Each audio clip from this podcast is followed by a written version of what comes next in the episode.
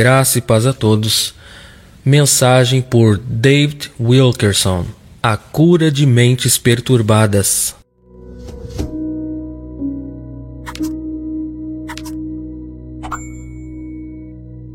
Mente perturbada é aquela que sofre de insatisfação contínua, vive tensa, perturbada, inquieta e não se tranquiliza e nem repousa.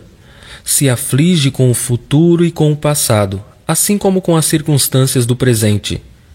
Eu estou convencido de que há mais mentes perturbadas na atualidade do que em qualquer geração anterior. Quem vive nas grandes metrópoles vê provas diárias disto.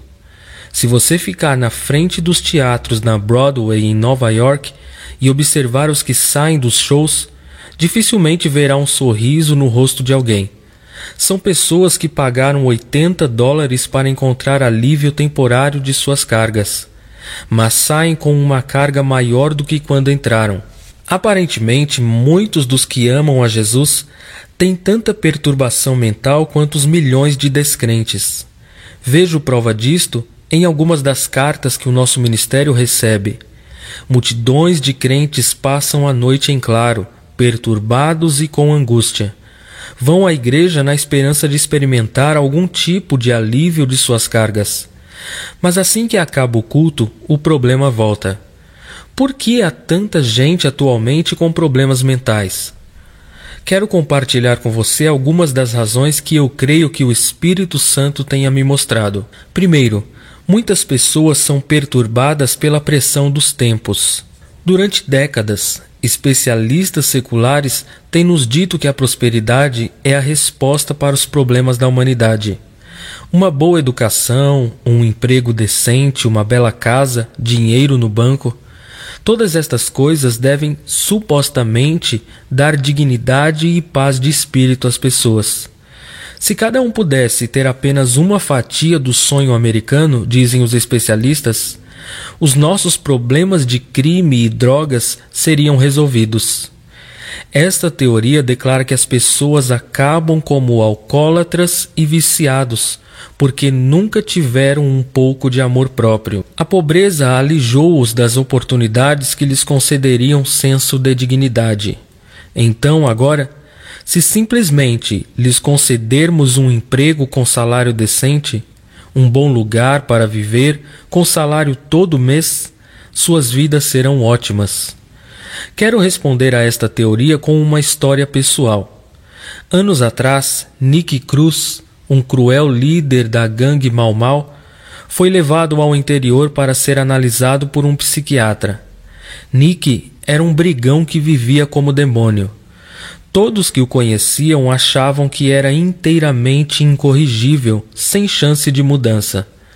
Após ficar algumas horas com Nick, o psiquiatra confirmou a avaliação de todos. Disse que Nick era totalmente louco e não havia esperança de reabilitação. A razão apontada era que a educação em meio à pobreza de Nick em Porto Rico o havia privado das oportunidades que outros receberam. A sociedade era culpada por ele ser um monstro. Nick olhou para o psiquiatra e disse: Cara, você é o louco. Adoro dançar, lutar. Diga-me como sua mãe lhe tratava. Ele acabou analisando o psiquiatra. Nick estava certo. A pobreza não é a raiz do pecado. Se assim fosse, por que há mais e mais adolescentes se prendendo a drogas pesadas? Estes jovens problemáticos têm tudo o que desejam ao seu alcance. Por que se voltariam para as drogas se já têm a paz de espírito que as coisas materiais supostamente concedem? Por que há um número crescente de médicos, advogados e executivos se tornando alcoólatras? Eles têm empregos bons, salários mensais de dois dígitos de milhares, muitos automóveis, férias frequentes. Mesmo assim, se voltam cada vez mais ao álcool para amortecer suas mentes perturbadas. Fui para Wall Street no fim do expediente quando a bolsa de valores fecha. As portas então abrem e fecham, enquanto os corretores saem correndo como um estouro da boiada, procurando o bar mais próximo. Eles se amontoam às dúzias nos barzinhos minúsculos de Wall Street para encher a cara, tentando afogar as emoções no álcool. Por que não estão felizes? Por que têm tantos problemas na cabeça? Eles têm tudo o que lhes disseram que precisariam para sentirem-se realizados. Têm uma renda confortável, possuem casas de férias, fumam charutos de 50 dólares, bebem vinho de 300 dólares, têm carros caros, contudo, se embriagam para conseguir aguentar pelo menos até o fim do dia. Por que estas pessoas não desfrutam de uma paz de espírito tranquila, saciada? É porque temem perder tudo. Temem que a economia entre em crise e que de repente tudo aquilo que trabalharam para acumular desapareça como fumaça.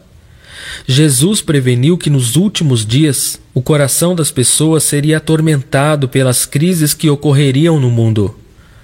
Lucas 21, 25 e 26 Haverá angústia entre as nações e perplexidade por causa do bramido do mar e das ondas. Haverá homens que desmaiarão de terror e pela expectativa das coisas que sobrevirão ao mundo, pois os poderes do céu serão abalados. Jesus disse que os acontecimentos que sobrevirão ao mundo serão tão assustadores que as pessoas literalmente cairão mortas por falência cardíaca. Agora mesmo estamos testemunhando exatamente o que ele previu: o caos mundial, confusão, agitação. As notícias que surgiram no mês passado, dezembro de 1998, por si só já são suficientes para afligir e causar perplexidade até nas mentes mais sólidas. O Japão, a segunda economia mundial, teve uma recessão ainda mais profunda. O segundo maior banco entrou em falência, com débito de 20 milhões de dólares. Agora o governo federal intervém para assumir o banco, mas outros bancos japoneses devem logo entrar em colapso também. Alan Greenspan, presidente do Banco Central americano, afirma que a bolsa de valores americana está se comportando exatamente como antes da crise de 1929. Segundo Greenspan, esta especulação feroz que estamos vendo é do mesmo tipo que produziu a grande recessão. Cinco grandes grupos industriais americanos anunciaram o corte de 50 mil empregos em apenas duas semanas. O presidente dos Estados Unidos recebeu pedido de impeachment por parte do Congresso. Porém, a atitude da maioria dos americanos foi: e daí? Um congressista republicano disse, nestas palavras: Vamos esquecer o impeachment. Vamos esquecer esta coisa de moral. Se tirarmos o presidente, vamos perder a prosperidade e acabar em recessão. As suas palavras refletiram a atitude da maioria dos americanos. A moral não é mais importante, pois a única coisa que importa é o dinheiro. O lema que deu emprego ao atual presidente foi: O que conta é a economia, seu bobo. Um respeitável professor de Nova York foi despedido por colocar a Bíblia em cima da mesa, deixando-a à disposição dos alunos. Ele era um dos melhores professores da cidade. A média de sua classe era acima das demais. Se ele tivesse posto uma caixa de preservativos sobre a mesa, nada teria lhe acontecido. Mas ele foi despedido por ter levado a Bíblia à escola. Todas estas coisas são dolorosas e causam perplexidade a qualquer pessoa que ame a Jesus. Em verdade, o nosso ministério recebe montes de cartas de crentes de todo o país que se preocupam com a ruína moral da nação. Uma destas cartas veio de um pastor na faixa dos 90 anos. Ele recorda a imoralidade da década de 20 que trouxe julgamento sobre nosso país através da Grande Depressão Econômica. Ele testemunhou duas guerras mundiais, viu os transportes mudando de carroças a cavalo para naves espaciais, viu a comunicação indo de rádios que chiavam à internet. Em resumo, viu de tudo Agora ele escreve que a pecaminosidade que ocorre em nosso país hoje lhe causa mais pesar do que qualquer coisa que já tenha testemunhado. Ele mal consegue absorver, diz, porque está tudo tão rápido e a profundidade da depravação está além da compreensão. No entanto, Jesus traz uma palavra de garantia a despeito de tudo que vemos ocorrendo. Ele ordena: Vede, não vos assusteis, porque é necessário assim acontecer, mas ainda não é o fim. Mateus 24 e 6. Ele está dizendo: Não deixe que nenhuma destas coisas ruins sobre as quais estou lhes prevenindo perturbe sua mente. Segundo, muitos cristãos têm a mente perturbada por estarem perplexos com a sua pecaminosidade, com as suas fraquezas e com a sua falência moral. Há muitas vozes no mundo hoje analisando por que as pessoas estão tão perplexas e abaladas. Mas o resultado é nada mais que uma babel de razões confusas. O fato é que nenhuma pessoa que realmente ame a Jesus Cristo será abalada pela perda potencial de coisas materiais. Antes, ela será atormentada por problemas na área espiritual. Paulo conhecia a verdadeira causa das nossas perplexidades e das nossas perturbações. Ele aborda o assunto em Romanos 7, dizendo: Porque nem mesmo compreendo o meu próprio modo de agir, porque não faço o bem que prefiro, mas o mal que não quero, esse faço. Romanos 7, 15 a 19. O apóstolo está dizendo: exatamente aquilo que não quero fazer eu acabo fazendo. Mas aquilo que eu quero muito fazer em obediência a Deus, não me vejo fazendo. Aqui Paulo está falando a milhares de crentes sinceros. Eles estão perturbados, pois simplesmente não conseguem vencer o pecado.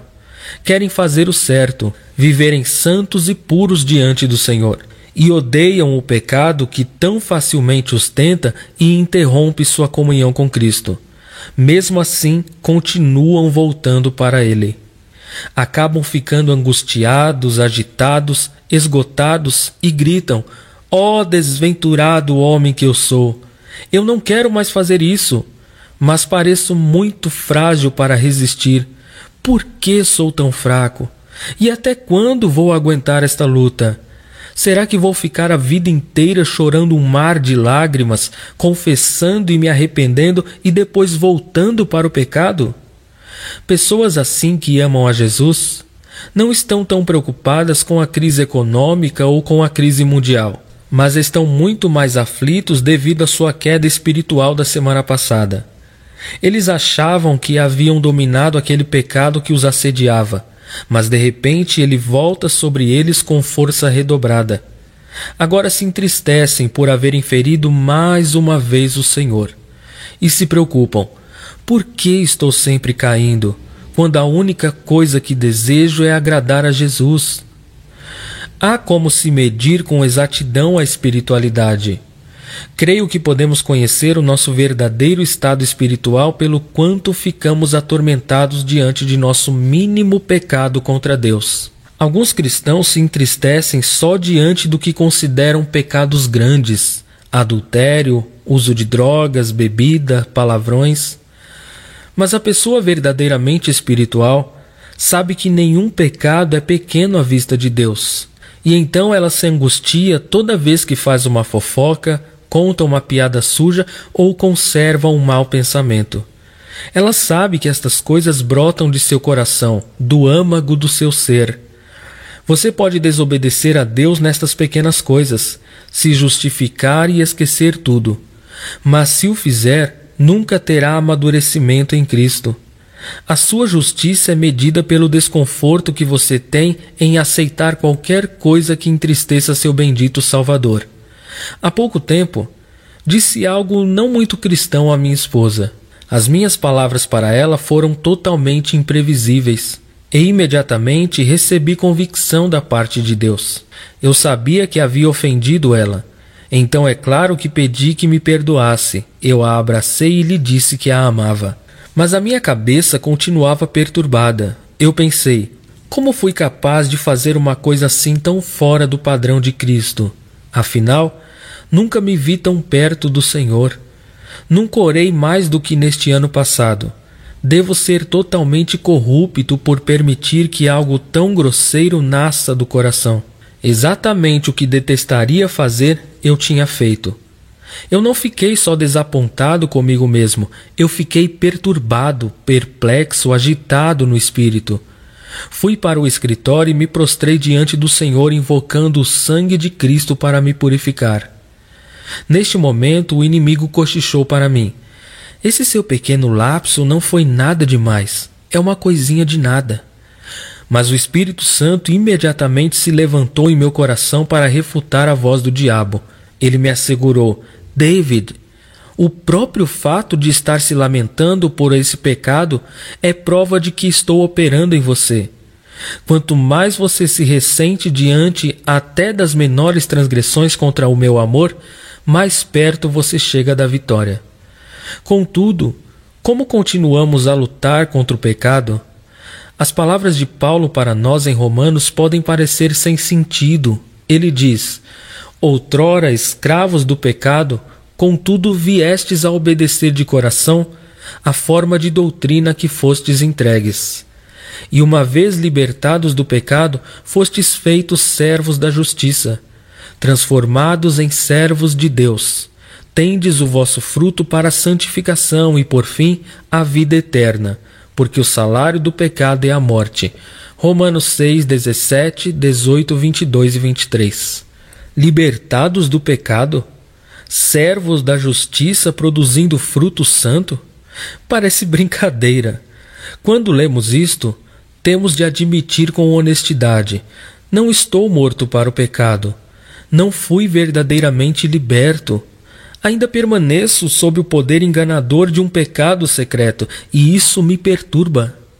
Se o salário do pecado é a morte, então não me resta esperança. Cá estão duas cartas resumidas, vindas de cristãos sinceros que têm lutado terrivelmente contra um cativeiro abominável. A primeira vem de um jovem, que diz: Sou constantemente tentado pelo pecado sexual, e sempre eu cedo. Amo Jesus de todo o coração, mas sinto a presença de Deus sumindo da minha vida. Apesar de amá-lo, continuo voltando à luxúria. Contudo, eu a detesto. Choro como criança na hora que estou participando dela, pedindo que Deus me ajude a não fazer isso, mas continuo fazendo.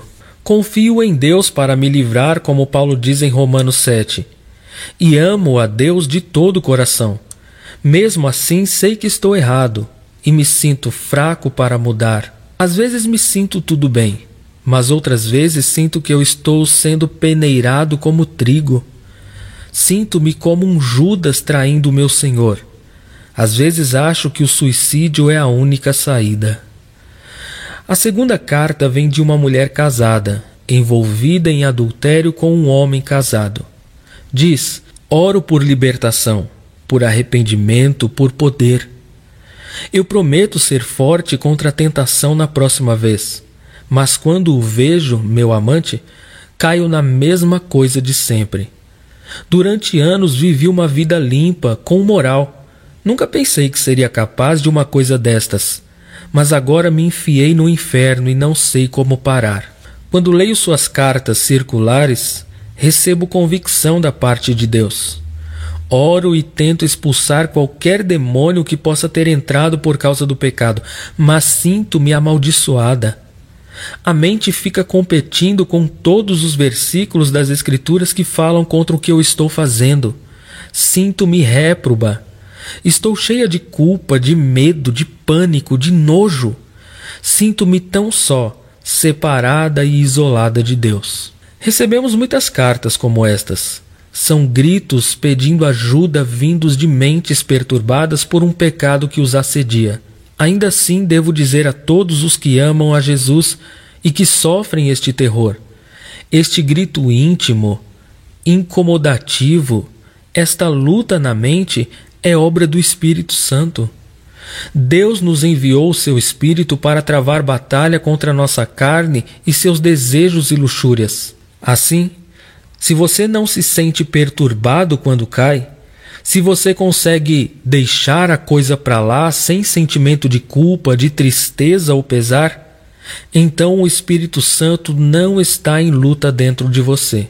Contudo, se você está recebendo convicção da parte de Deus, até mesmo diante da mais leve transgressão, você está perto da verdadeira vitória.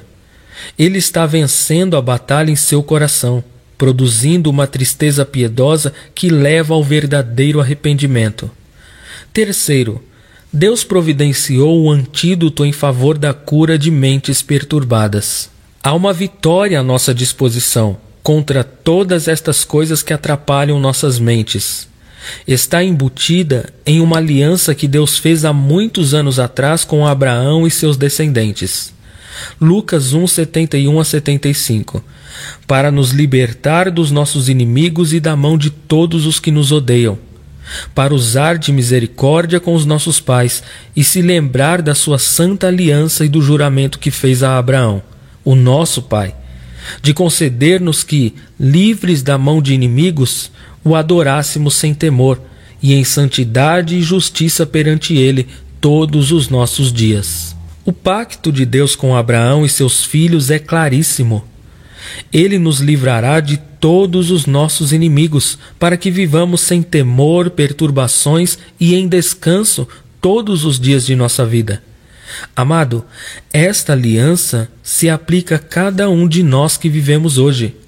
Segundo o apóstolo Paulo, todos os que recebem Cristo como Senhor pela fé são da semente de Abraão. Estes filhos de Deus não são propriamente os da carne, mas devem ser considerados como descendência os filhos da promessa. Romanos 9 e 8. Gálatas 3 e 7. Sabei, pois, que os que são da fé são filhos de Abraão.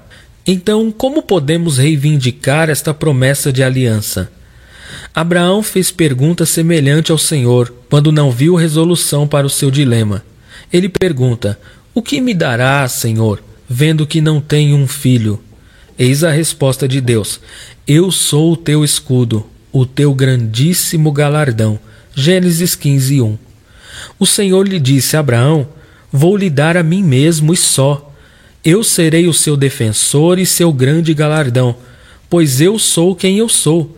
Você jamais precisará ter medo de qualquer inimigo enquanto viver, porque lhe serei Deus. O plano de Deus para nós sempre foi simples. Ele diz: Você não tem de ter medo de nenhum poder que se levantar contra ti. Eu vou agir como seu defensor todas as vezes. Se simplesmente confiar em minhas promessas, lançando-se aos meus cuidados pela fé, serei Deus Todo-Poderoso para você. Conquistarei todos os seus inimigos e os derrubarei à sua frente. Você será vitorioso, mais do que vencedor e viverá os seus dias em paz, sem medo. Eu lhe pergunto: você está vivendo seus dias sem medo, em paz de espírito, com a mente descansada? A maioria de nós não vive sequer um minuto deste jeito. Entramos e saímos dos nossos momentos de paz, mas não ingressamos inteiramente no descanso de Deus. Se você está aturdido, perplexo, aflito quanto a um pecado que lhe assedia, então terá de entender: Deus não está zangado com você.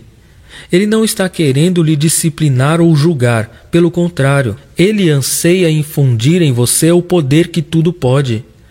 Deus declara basicamente a mesma coisa em todas as suas alianças. Procuro um povo que creia que o livrarei dos inimigos. Da aliança que fiz convosco não vos esquecereis, nem temereis outros deuses, mas ao Senhor, vosso Deus, temereis, e ele vos livrará das mãos de todos os vossos inimigos. Segundo Reis 17, 38 e 39. No Velho Testamento, os inimigos eram as nações ímpias, os filisteus, os moabitas, os hititas, os jebuseus, os cananeus. Todos estes poderes do mal procuravam destruir o povo de Deus e levá-lo de volta ao cativeiro. Hoje os nossos inimigos existem dentro da esfera espiritual. Poderes do demônio, lascívias carnais, maus desejos. E no Novo Testamento, Deus repete a garantia para o povo: Serei Deus para vocês, e vocês serão meus filhos. Na verdade, serão meus filhos desde agora e por toda a eternidade Portanto, lembrem-se da aliança que faço com vocês. Vocês não devem temer nenhum homem e nenhuma força, mas só a mim. Eu os livrarei das mãos dos inimigos, incluindo as pressões do demônio, lascívias que se agarram a vocês, hábitos que os dominam e todo o pecado que lhes assedia. Você pode perguntar: por que então não tenho esta aliança sendo cumprida em mim? Se você fica se perguntando por que continua caindo, porque continua a se sentir fraco e sem poder, fazendo exatamente o que detesta fazer, é provavelmente porque não confiou totalmente nas gloriosas promessas de Deus. Deus fez todas estas promessas para Abraão, promessas de ser o seu escudo, seu galardão, derrotar todos os seus inimigos, até realizar milagres para ele, como lhe dar um filho já sendo idoso. Abraão creu nestas promessas e Deus diz que sua fé lhe foi imputada por justiça. Igualmente, na hora que desistirmos de lutar contra nossos inimigos espirituais em nossa própria força, fixando nosso coração que tudo aquilo que Deus promete, Ele é competente para realizar e confiando tudo às suas mãos, isto será o começo da nossa justiça. Deus nos auxilia nisto enviando o seu próprio Espírito para fazer residência em nossos corações. O Espírito Santo é o poder de Deus, e este poder declara guerra contra todo poder demoníaco. O Espírito milita, luta contra a carne. Gálatas 5:17. O Espírito declara: É aqui que eu moro agora, diabo. Fiz o meu quartel-general aqui eu estou erguendo o estandarte do Deus Todo-Poderoso. Você não manda mais aqui, e a sua briga não é mais com o meu filho, agora é comigo. Eu vou lhe perseguir, frustrar o seu esquema e combatê-lo em todas as frentes. Este meu filho é agora templo do Espírito Santo. Andar no Espírito não é complicado. É simplesmente crer no que Deus disse: andai no Espírito e jamais satisfareis a concupiscência da carne. Simplificando, confie no Espírito Santo. Creia na garantia de assumir a sua causa. Ande no poder da promessa que ele fez de combater por você. A palavra de Deus nos dá uma sólida promessa que é tiro e queda para toda angústia da mente. Então aspergirei água pura sobre vós, e ficareis purificados. De todas as vossas imundícias e de todos os vossos ídolos vos purificarei. Dar-vos-ei coração novo e porei dentro de vós espírito novo. Tirarei de vós o coração de pedra e vos darei coração de carne. Porei dentro de vós o meu espírito e farei que andes nos meus estatutos, guardeis os meus juízos e os observeis. Ezequiel 36, 25 a 27. Você vê o que Deus está dizendo? O seu espírito realiza toda a obra em você. Ele vai lhe purificar e dar um coração novo. Ele vai levá-lo à obediência e a praticar o que é certo. O seu papel é crer que ele manterá a sua palavra com fé inabalável. Então, você vai confiar os seus problemas, o seu futuro, a sua vida e os seus pecados às mãos do Deus Todo-Poderoso? Eis a cura de mentes perturbadas. Que Deus abençoe a todos. Amém.